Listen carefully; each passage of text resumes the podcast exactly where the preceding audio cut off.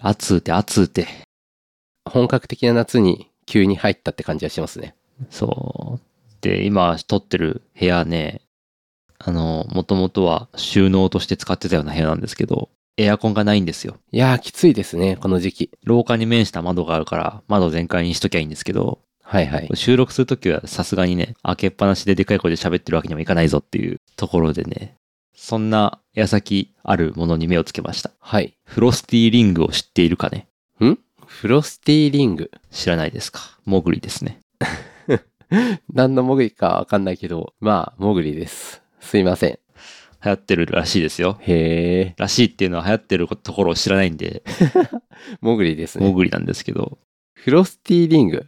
これあの、西松屋で買ったんですけど、あの、この世のすべてが置いてあるお店こと西松屋で。まあ、何かっていうと、このなんかね、首にかけられる輪っかみたいな感じになってるんですよ。一箇所が、あの、離れてて。はあ、はあはあはあはあ、まあ、あれですね。あの、孫悟空が頭につけさせられるやつ。ああ、なるほど。はい。あれみたいな形になってて、まあ、それを首にかけようとなってて、中にね、液体というか半固体みたいなものが入ってるんですけど、ああ、なるほど。これが、えー、室温28度で凍結する謎の液体。つまり、凝固熱を使って、ちょっとずつ冷やしてくれるやつってやつですね。話が早い なそうなんですよ。あの、だから、まあ売ってる売り場はエアコンが効いてるから、こうパキパキに凍ってるっていうか固まってるんですけど、はいはいはい。首に巻いてしばらくすると溶けてきて、それがひんやりしてくるという。はい。なるほどね。どういう仕組みなんですか、鉄道さん、これ。ああ、これは、鮮熱というものが鮮熱関係しているんですが。ここエコーかけといてください。そうですねまあ エコーどうやってかけるのかわかんないけど。 えーっとですね、はい。ざっくり言うと、液体から固体になるときって、なんか氷水とか想像するとわかると思うんですけど、氷水ってしばらくは0度を保っていて、氷がなくなったら温まり始めると思うんですけど、うーん。熱を与え続けているのに温度が変わらずに氷が溶けるってことは、氷が溶けること自体にエネルギーを使ってるってことなんですね。ほう。こう温度は上がらないけど溶けること自体にエネルギーを使うからうん、うん、うん。だから結果的に相殺されて0度を維持するっていうなんか伝わりますかねな、なるほど。まああの要するに温度、はい熱を奪う時に、うん、うん。まあ、よくあるのは他の冷たいものが温まることで熱を奪うっていうことはあると思うんですけどそれだけじゃなくて状態が変わることを使って、うん、まあ、今回で言うと固体のものが液体になるっていううん。うん、現象自体にエネルギーが必要なのでそれが起きるってことはエネルギーを奪ってるっていうなるほど。ただひんやりしてる冷たいものをくっつけてるから、はい冷たいというだけではなくでて、はないんですねその固まってる氷状態のやつが溶けて液体になってる時にはい熱を奪ってくれると。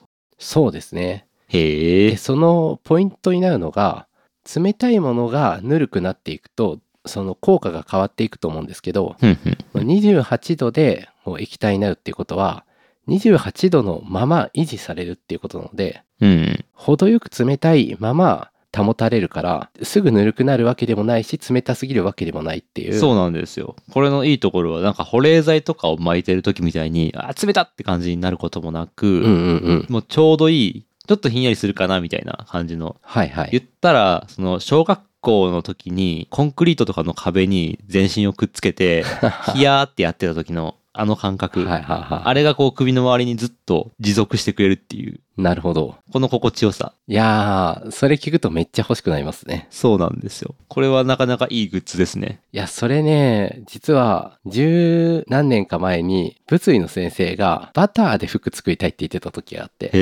え、変なこと言うな。あのなぜかっていうとそ同じ理由であの鮮熱を使ってうんうん体を冷やせば冷たすぎることはなくていいはずだって言って、へえ。だからバターをパンパンに詰めた服を作ったら絶対気持ちいいはずって嫌だな、なんか想像するだに嫌だな。まあバターはねちょっといろいろ問題があると思うんですけどはい。まあ近い特性を持たせたバターじゃないものを入れたってことですねそうです ね。まあバターのようなうん一定の冷たさで保ってくれるというね。なるほどじゃあその先生本気出してやってたら開発者になってたかもしれない ですねそうですね。はいはい。これね、多分西松屋じゃなくてもそこら辺で売ってると思いますし、ネットでも買えると思うんで、フロスティーリング。でも多分西松屋が最安なんじゃないかって気がします、ね、その可能性ありますね。なんか子供用に買ったんですけど、子供も嫌がってつけないんで、僕がつけてみたらハマって、うんもう仕事中もずっとつけてますね。いいですね。うん。じゃあちょっと、あの、自分用に買って、はい。子供が欲しがったら子供にもしぶしぶ買ってあげようか な。まあ最近こういう冷やす系の技術いろいろ出てきてはいますよね。はい。なんか空調服とかもあるじゃないですか。ああ、そうですね。なんかこう、もう本当に将来の人類は昔の人たちって自分の体冷やすためだけに部屋中ずっと冷やしてたらしいよみたいなことを言い出すんじゃないかなと思います。そうなのかな。めちゃめちゃ効率悪くないですかだって。部屋の空気を冷やしてそれで間接的に自分を涼しくするっていう。そうですね。まあ、クラスターが大きくなるとそっちの方が効率よくなるかも。あまあ、あのちょっとね、ああ、話が拡散してしまうんですけど、あ。はい。バックミンスター・フラーという人がいてですね、はい。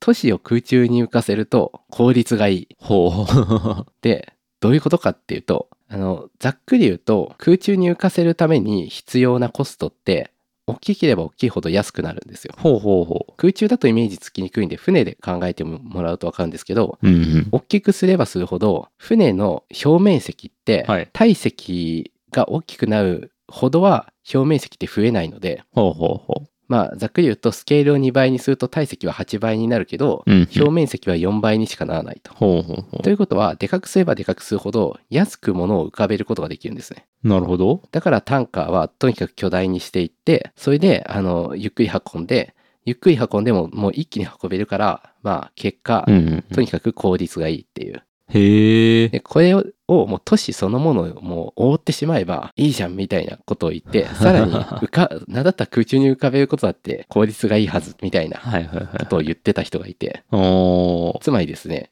たくさん集まれば集まるほど全体を冷やした方が楽かもしれないという かあのその観点もあるなるがまあどうどうなんでしょうね個人個人を冷やすよりもそうですねってことなんかうんすっごいマクロに見ると暑いところに冷たい粒子がたくさんバーってばらまかれるとすぐにぬるくなっちゃうからはいはいはい。冷たくいたい人たちはギュッと集まってうんうん。そしてこう空調をするっていうのも悪くないかもしれないああ。できるだけ狭い部屋にってことですかそうそうそうそうそう狭い部屋にギュッて集められて、ガンガンにエアコンをかけるっていう。それが一番効率的であるということですね。うんまあそうですね家の放熱特性は家の面積に比例するとすればまあ完全にそうなりますなんか変なこと言ってるような気がす るなあそれからもう魔法瓶の中に入って涼むともうすいませんわけわかんなくなってきたんでそろそ ろタイトルコールいきましょうかはい。はいわかりました。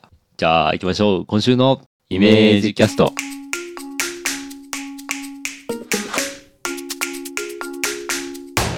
えー7月8日土曜日の朝になりました。おはようございます。東です。鉄道ですえーイメージキャストは個人で物を作る人の集まり、イメージクラブとして活動している東と鉄道が自宅からお送りするポッドキャストです。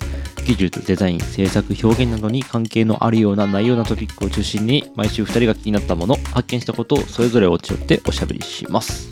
いやーちょっと冷たいといえばあの、はい。最近気になっていることがあってはいはい。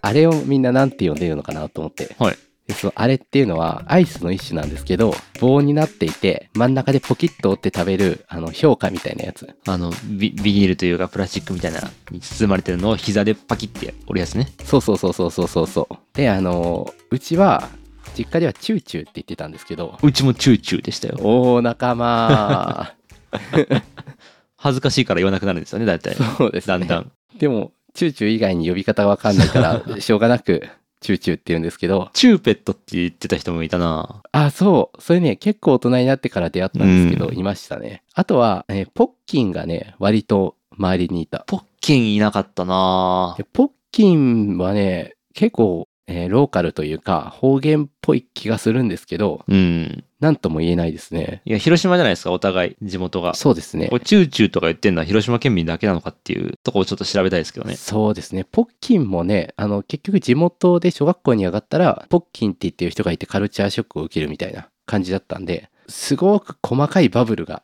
あるんだろうなと思ってて。はいはいはいはい。それぞれがこれを何と呼ぶかっていう、そうそうそう。あの、小集団がフィルターバブルに包まれて。そうそうそう、すっげえ細かいのがあるんだろうなと 思って。で、ちなみに、あの、僕の奥さんもはい広島出身なんですけど、ポッキン中。 両方の特徴を一言で表現してる、すごいと思ったんですけど、キメラじゃん。チューペットはちょっと調べたらどうも商標かなああ。そういう商品があったっぽいんですけはいど、はいはいはい。そう、あれ、商品名ないですよね。あんのか多分いろんなメーカーが出してるんじゃないかななうん。著作権というか商標権というか、権利的なのはもうないんですかね、あれはもう。もう一般的なものだから、名前などないみたいな扱いなんですかね。うーんそうかもねあ見るとなんかポッキンフルーツって書いてるのもあるなあポッキンって商品名として使いがちなのかもあ。はいはいはいはい。でも本当は名前ありそうですけどねあれだけばらけてるっていうか、ジャンル名が存在しないままバラバラになっているアイスないですね。アイスっていうか食べ物って。そうですねでもなんか一箇所が全部作ってそうですけどねちょっと全国調査しないと、これわかんないですね。え近い地域に住んでても意外と、あのー呼び方がばらつきがあったりするからなんか理由があるような気がしててあのシンプルに小学校とかに上がる前にその言葉についてすでにガラパゴス化した状態で覚えて、はいはいその後で学校みたいなところに合流するっていう流れがあるんじゃないかと思ってて確かに。あれ食べ始めるの、ちょっと学校入る前ですもんね。そうですよね親から出されて、チューチュー食べるって。うんうんうんうん。で、そういうタイプのものって、なんかあんまり多くないと思うんですけど、そうやって知った時期によって、こう変なガラパゴス化っていうか、あの方言化っていうんですかね。うんうんうん。これ、なんて言ったらいいのか、方言ではないな。こんなに小さい単位の方言のこと、なんて言った らいいのね マイマイクロ方言。マイクロ方言みたいなものが、なんか、できるタイミングっていうのはあるんじゃないかなと思ってて。確かに確かに。ある狭いコミュニティの中だけでそうそうそうそう。生まれて生存した。だからその分布を見れば、どういう時期に流行る言葉なのかっていうのが逆に言うとわかるんじゃないかな。はいはいはいはいはい。町ぐらいの単位で分かれてたら学校単位でこう生み出されたり流行ったりする言葉だったりするとそういうことが起きるんじゃないかとかはいはい。ラーメンの泡のように、こう、ちっちゃい粒々が、こう、日本中に散らばってるっていう感じですよね。まあ最終的には参加していく社会の単位が大きくなっていくと日本みたいな大きいものになっていってはいはい。日本全体の流行りっていうのを追っかけるような年頃になっていく、はいはいはいはい。で最終的にはまあ多分年を取ってだんだん縮小していって老人ホーム単位で流行るって いう あれの呼び方が。そうそうそうそうそうそうあーそう移り変わり、人生と共に移り変わっていくってことです。で老人になってから初めてこう手にするようなものとかは結構小さい範囲で個別の呼び方が発生するんじゃないかなあとあ。思うんですよね。なんだろう。なんかあるかな年取ってから初めて手に入れるものうんまあ、例えばだけど入れ歯を固定するためのポリグリップってあるじゃないですか。ああ。でもポリグリップって呼びにくいからはいはいはい。多分なんか変な呼び方が発生するんじゃないかと思うんですよね。なるほどね。 ポリとかなん かあのグリップっていう人もいいそうだしはいはい。ポリグリの可能性もありますしね。ポリグリ取って、つって。ジャンルとしては、入れ歯安定剤なんあだ。入れ歯安定剤か入れ歯つけとかいろいろね発生する気がしていて、確かにな。うん、ぺったんとかじゃないですか。ぺったん、ぺったんちょうだ い。はーいって言って、いいですね。コロコロとかもそうですよね。掃除するやつ。床の掃除するコロコロ。あれ、コロコロ以外あんまり聞いたことないですけどね。あ、そうなのか。あれもコロコロするからコロコロってみんな呼んでるのかと思ったけど、もう商品名としてそうなのか。そうなんですっけちょっとわかんないですちね。ょっと待って、コロコロって商品名、えーっとね、あ、コロコロは、えー株式会社ニトムズが商標登録している商品名で、ははははは。正式名称は粘着カーペットクリーナー。うーん、まあコロコロですね。みんなコロコロだと思って使ってるから。そっか。まあでも確かにニトムズはね、すっごい性能がいいんですよ。あ、めっちゃ高いんですよ。高いですけどね。ニトムズのコロコロだけ。誰が買うんだこんなもんと思ってたんですけど、やっぱ違うもんなんですかね。なんか、東くんには必要なものだと思うんですけど、マジですか猫の毛がめっちゃ取れるから、多分犬の毛もめっちゃ取れると思います。そう か。十分取れてるけどな、今のやつでもあ、。そっか。それを超える取れっぷりなのかな。うん、多分そうかな。最近は使わないんですけど、実家では使ってて、これじゃないと取れないみたいなへえ。感じで結構信頼してましたね。ああ、あれってそんな差あるんだ。ありますね。作ってるメーカーによって。あ、粘着足す静電気の力で、フローリングのゴミを効果的に除去とかいうのもある。なんか進化してるな。静電気パワーも借りて。そうですね。へえ。で強粘着っていうのもあるけど、そうじゃないのもあるから、はいはいはい。あの、多分用途によって、まあ違うって感じかな。そうなんだ。もう普通のなんかもうサードパーティーの偽コロコロみたいなやつで満足してたけど、うんそこ、そこから先には、こう、知らない世界が広がってるんですね。そうですね。あと、コロコロが、こう、完全に全部粘着になってると、まあ、いろんなものにひっついて困るから、うん、あの、ニトムズのやつは、こう、ひっつき加減が強いところと弱いところが模様になってて程よいみたいなへえ、工夫がされてたりとかいろいろやるないやー頑張ってますね僕はあれですね。はいあの、スラップについては、サランラップとクレラップは信用してるけど、それ以下はもう全く別物として考えてます、ね。ああれだけはマジで価格差が性能に直結してる。ー確かにクレラップはすごいいいなと思ってましたけどサランラップもいいんですねそうですね。あれ二大巨頭って感じしますね。いやーでもコロコロで最近いいのが出たらしいっていうのを聞いたんですけどへえ。最近じゃないかもしれないんですけどニトリのやつがすごい剥きやすいらしくてへえ。なんかね、普通コロコロって直線上に切れ目が入ってて、こう、向いて直線上にビッて切るじゃないですか。はいはい。でもその直線ってうまくいかなくて、結構斜めになったりとか、なんか変になりませんああ、わかるわかる。ビーってなんか、あ切れ目のところから出発したのに、最後の切れ目にたどり着いてくれないっていう、そうそうそうそう、ビュってこう斜めになるっていうか、もどかしさね。で、そうなりにくいように、あの、螺旋状に向けるやつがあるらしくて、なんかすごい頭いいなと思ったんですけど、端っこからニューって向くと、螺旋状にくるくる向けるから、ほうほ細長いひし形みたいな形で向けるんですけど、う。へえ。でも、それが力がこう入れやすくて、しかも変な切れ目の途中でブチってなるってことがないっていう、そういう細かいストレスを解消してるっていうのは偉いなと思いますね。工夫がすごいですね。あなんか、ニトリとか、あと無印とかでも、無印って書いてあるけど、実際はどこが作ってるみたいなのあるじゃないですか。こういうのわかんないですよね。いわゆる OEM ってやつ。うんうんうん。ボールペンとかでも。形状とか詳しい人が見たら、あ、これはあそこのあれだねみたいな、パッと見てわかるけど、そういう情報って表からは見えないから。そうですね。自動車みたいな大きいものだったら、まあ、あ、このエンジンは全部鈴木が作ってるみたいな。意外と知られてるとかあると思うけど、はいはい。コロコロ一つとかだと、うん。なかなかちょっと調べるの難しいですよね。ね。ちょっと調べてもわかんないですけど、いや、身近な社会の裏って感じしますけどね。こういう OEM とか。そうですね。あとなんかあの、飲食店とか行った時に、この店をどこの会社が経営してるのかって気になりませんあなんか気になるというか、ふと気づくときがあるっていうか、あ、同じタイプのこうメニューの端末だとかいうので、あ、そうか、ここは一緒だからなんだっていう、そういう気づき方ですかね。どっちかというと。このリゾートホテル、バリ風の演出がやたらあると思ったらパセラ系列だみたいなのはあ、はあはあはあ、なんか変な手癖みたいなのがあるんですかね。がある気がしますね。あとは、まあ有名なやつだとあの、唐揚げの天才がワタミがやってるとか、ああいうのとかも、まああれは別にそんな伏せてないですし、あれですけど。はいはいはい。でも唐揚げの天才があの、東京に展開し始めた時に、はい。テリー伊藤を前面に出してたんですね。で、最初のこうコンセプト文みたいなのあるじゃないですか。ステートメントみたいなやつ。はいはい。それがそのテリー伊藤がこう前面に立って、私とある居酒屋経営者の方の出会いからこの店は始まりましたみたいなふんふんふん。感じで、あたかも東京の下町みたいなところで一軒のこううん居酒屋を精神を込めて作ってるみたいな経営者の人と出会ったみたいな感じの言い方してたけど、実はそれがワタミだったっていう、だいぶ話が違えぞと思ったんですけど、居酒屋ではあるけど、すごいな。嘘とは言わないけど、言い方よと思って、そう面。白いな。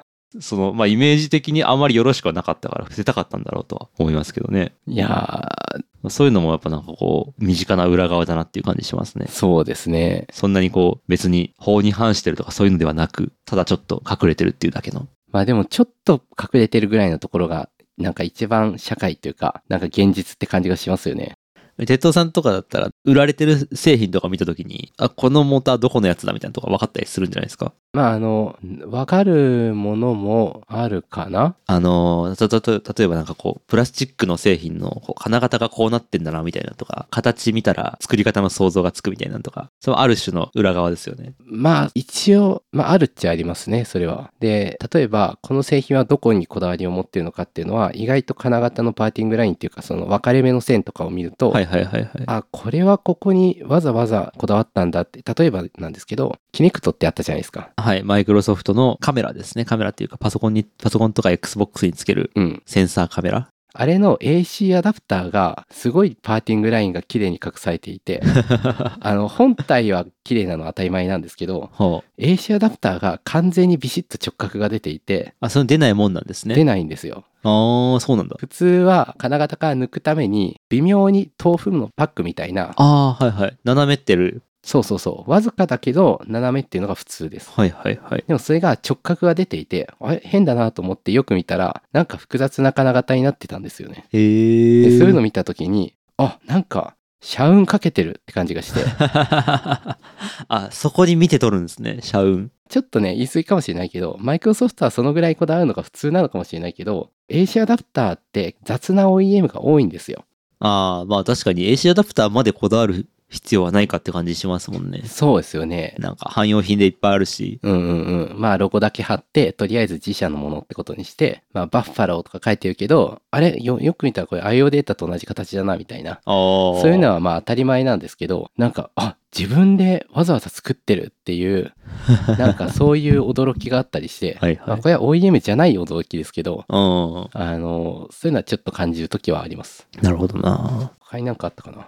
まあ、あと、最近知ったのが、すごい高性能な IC チップがあって、それは、モバイルバッテリーの機能に特化したワンチップの IC があったんですよ。へえ。あの、なんて言ったらいいのかな。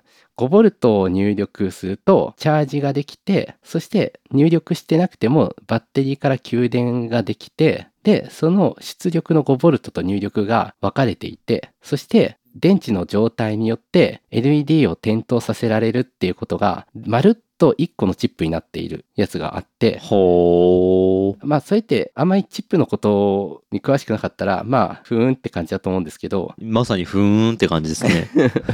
もう本当にモバイルバッテリーだけのために開発したような IC チップがあって、はいはいはい。で、そのチップの仕様を見てると、そこら中に売ってる安いこうモバイルバッテリーが、すべて LED が4つだったりするのが、ああ。すごい合点がいくんですよね。へえ。あ、あのチップ使ってるからなんじゃないかなみたいな。ああ、確かに4つだな。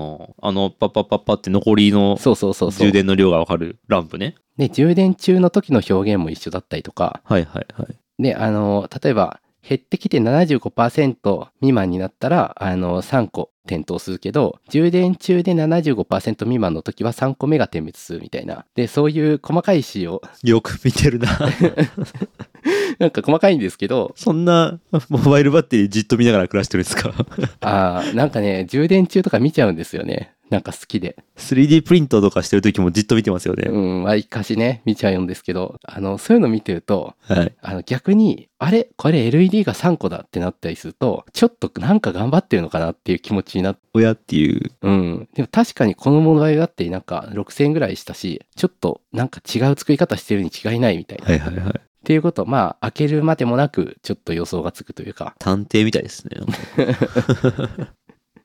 なんかそういう思いの馳せ方というか、はいはい、はい。結構部品単位ですけど、ちょっと思う時ありますね。社会の裏側ですね。そうですね。それもまた一つの。まあでも IC はすごく深い世界なので、まだまだ知らないことはいっぱいありそうですけど、いやーそっか。確かにね、直角じゃないんだね。そうね、なんかそこら辺のものを、うん、見ても直角じゃないですよね。へえ、確かに今手元にアンカーの AC アダプターがあったんで、USB アダプターがあったんで、触ってますけど、確かによく見たら角度がついてますね。抜き勾配ってやつですね。そう、抜き勾配。言葉だけは知ってます。実際見たことはない金型とかを。まあ僕も金型をね、本物見たことほとんどない気がするんですけど、ん。まあアンカーはその曲面をうまく使って、抜き勾配が安っぽく見えないようにうまく作ってる感じはしますね。なるほど、確かに。うん。角丸になってるからあんまり角度が気にならないっていう。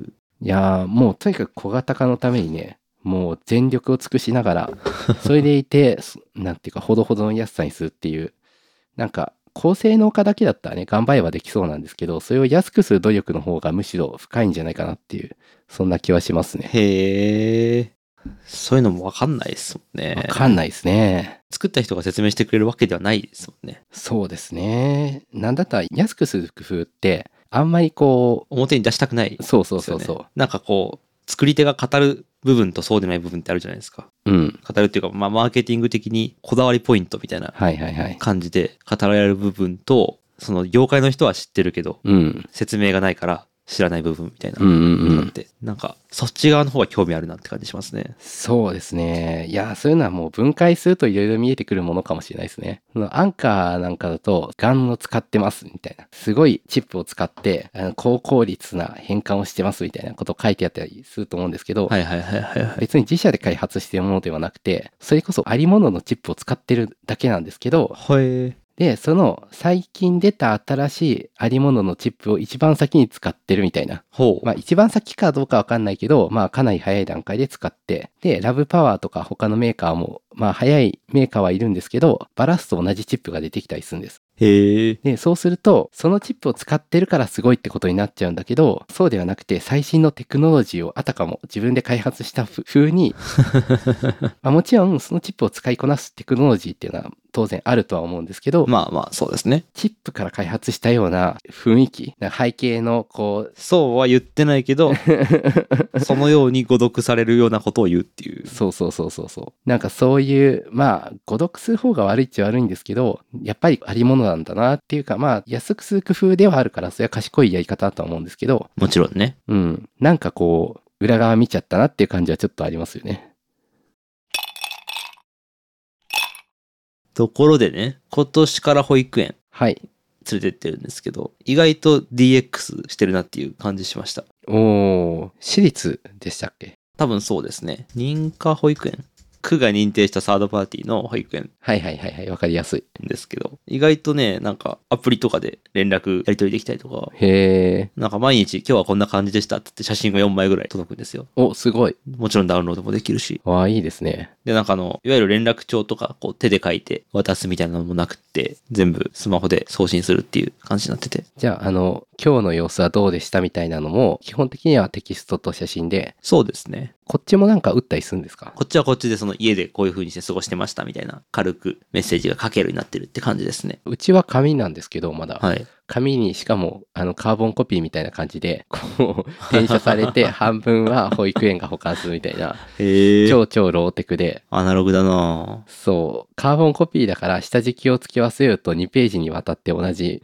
ものになるっ ていう、結構大変ですね。だるいやつではありますね。うち結構恵まれてる方なのかもしれないですね。そう考えると。あまあ珍しい方だとは思いまうすよ。ん。もうなんか、連れてきた時もこう QR コードでピッてやって、なるほど。むあの、連れてきました。迎えに来ましたみたいなのは記録できるようになってるし、なるほど。あと最近ね、別のサブスクが始まって、おむつのサブスクが、うわー、羨ましい。なんか手ぶら登園っていうサービスがあって、月3000円とか3500円とかで、保育園におむつを毎回、まあ5枚とか6枚とか持っていかなきゃいけないんですけど、まあそれがなくなると。それいいとこですね。いいとこかもしんない。うん。で、まあちょ、ちょっとね、コスト的にまあまあかかってるんで、はいはい。 3000とか3500円とかなんで、うん。じゃあちょっとこれ手で持ってった方が別にいいかもなと思いつつ、最初2ヶ月無料サービスがあって、ほうほうほだから7月8月はもうおむつ代払わなくていいんですよ。う。すごい。そへう。ウーバーイーツが始まった頃みたいな感じですー。ね。そうですね。確かに、始まった頃は結構タダで。 べらぼうなクーポンが配布されてましたよね。そうですね。なんか1000円のハンバーガーをほぼタダで食べてましたね。いやー、ちょっとね、こっち公立だからいろいろ古くて、保育園に持っていくおむつに全部名前書かなきゃいけないんですよ。あ、それ、うちも一緒でした。あ、それは一緒なんですそねこ。は一緒ですね。マジックで。あだからそれがやらなくてよくなるっていう、ー、それだけでも結構価値ありますね。だいぶありがたポイントですね。なんかハンコにしたんですけど、はいはい。ハンコを発注して、子供の名前をおむつに押す専用のやつみたいな。あるんですよね。そう。 でも、かといって、そんな楽になったかっていうと微妙で、結局おむつ引っ張り出してきて、そのハンコ取ってきてっていう手間は別にハンコがペンに変わるかどうかっていう違いですもんね。なんならこう、素早くこう、筆記体っぽく、シャシャって名前書いた方が、ちょっと早いんじゃないかっていうぐらいですからね。いやー、でも、いろいろやってるんですね。なんかね、あの、周りみんなやってんのかなと思ったら、意外と周り話しても、そんななってることないっていう反応だったんで。見学すると、そういう保育園もあったけど、まあ、少数派でしたね。うーん。でも、まあ、どんどんそういうの進めてほしいとこですけど、そうですね。こっちで DX してるなと思ったところで言うと、はい。あの、写真のサービスが、たまにイベントとかの時にプロのカメラマンが来て、写真撮って、それで配布するっていうのは、まあ、小学校とかでもあると思うんですけど、ちっちゃい頃あったな壁にいっぱい修学旅行の時の写真とか貼り出して、そうそうそうそう。で、なんかこう、何番と何番と何番くださいみたいな。そうそうそうそうそうそう。で、封筒にお金入れてね、渡して。そうそうそう。で、これはちょっといい写真だから、L じゃなくて 2L にしようかなとか。やってたな KG はちょっと安い割に大きいからお得だなとか、そういうのね。あったと思うんですけど、それが一応 DX されていて、はい。イベントがあると、ダウンロードまたは印刷ができる購入サイトみたいなのが、まあ自動的にできて、そこにログインして買うんですけど、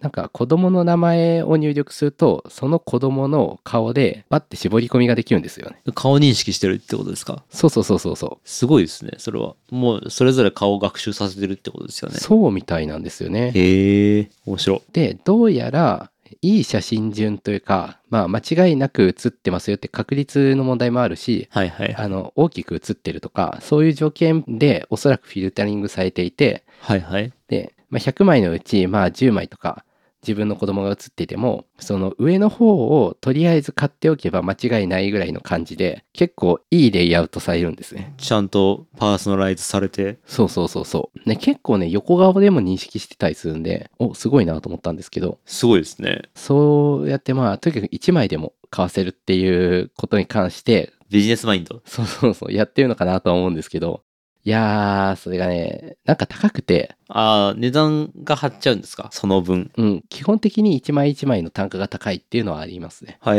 で、単価が高いから、しかも自分の子供が全部バッと一覧で出るから、人によってはもう大人買いですよ ね。あで、自分たち用と、こう、じっちゃんばっちゃんとみたいな。あ。で、なぜか、なぜかっていうか、まあ当たり前かもしれないけど、紙で買うよりもデータで買う方が高いんですよ。まあ、あの風習、ちょっとよくわかんないですね。ビジネス的に考えたらそうなのかうん、まあでも、確かに原本の方が価値があるっていうのは、まあ、な。なるほど。スタンプで押さえたものよりスタンプの方が高いと思えば理解はできるんですけど、で、それで、ちょっとね、悪いなと思いながら、はい。 あの、スクリプトで一覧表示されているサムネイルを全部落とすやつを作ったんですけど、それ大丈夫なんですかあの、ちょっとさすがに悪い気がしてやめました。まあ、サムネイルはダウンロードできても、実物の写真はさすがに。そうそうそう、それはできないんで、さすがに。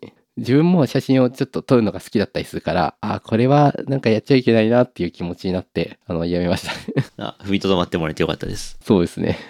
うん。まあでもね、そうやってうまいこと商売してるっていうのもあるけど、まあ基本的には一旦 DX の方に舵を切って、まあコストはかかると思うんで、まあ、多少高くなっても一旦そっち方向にはいはい。動いてくれるのは嬉しいなと思いますね。とはいえ、そんなに写真が良くないのだけが悩みの種なんですけど。 肝心のね。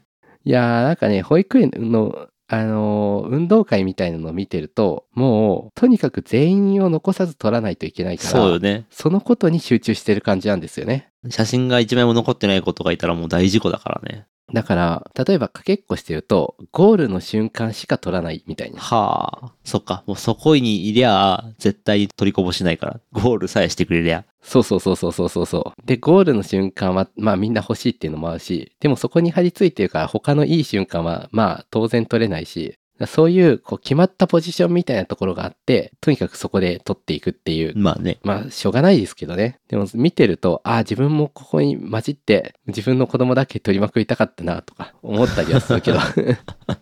まあ、もう次の DX があるとしたら、360度カメラだけがポンポンポンと点在していて、あ自動で撮られている。 あ。顔が認識された瞬間にも良いトリミングがされて、なんだったら動画かもしれなう、い。動画の中の1フレームが切り出されて、そうそうそうそう。もしかしたら、もう思い出ムービーが完成してるかもしれないですね。それいいんじゃないですか。もう動画で全部追跡して、100人いたら100本の思い出ムービーが多分、アップルならできるんだろうなと思うけど。できそうだなアップルとかグーグルとかなら、そういうのがね、こう安価に、まあ、ハードウェア付きのサブスクとかで提供されて、それを使う業者からサブスクで写真を買うといいう。や、悪いことじゃないと思いますよ。自分がカメラ抱えて、シャッターチャンス見てる間に本人を見れなかったりとかするわけじゃないですか。ちゃんと。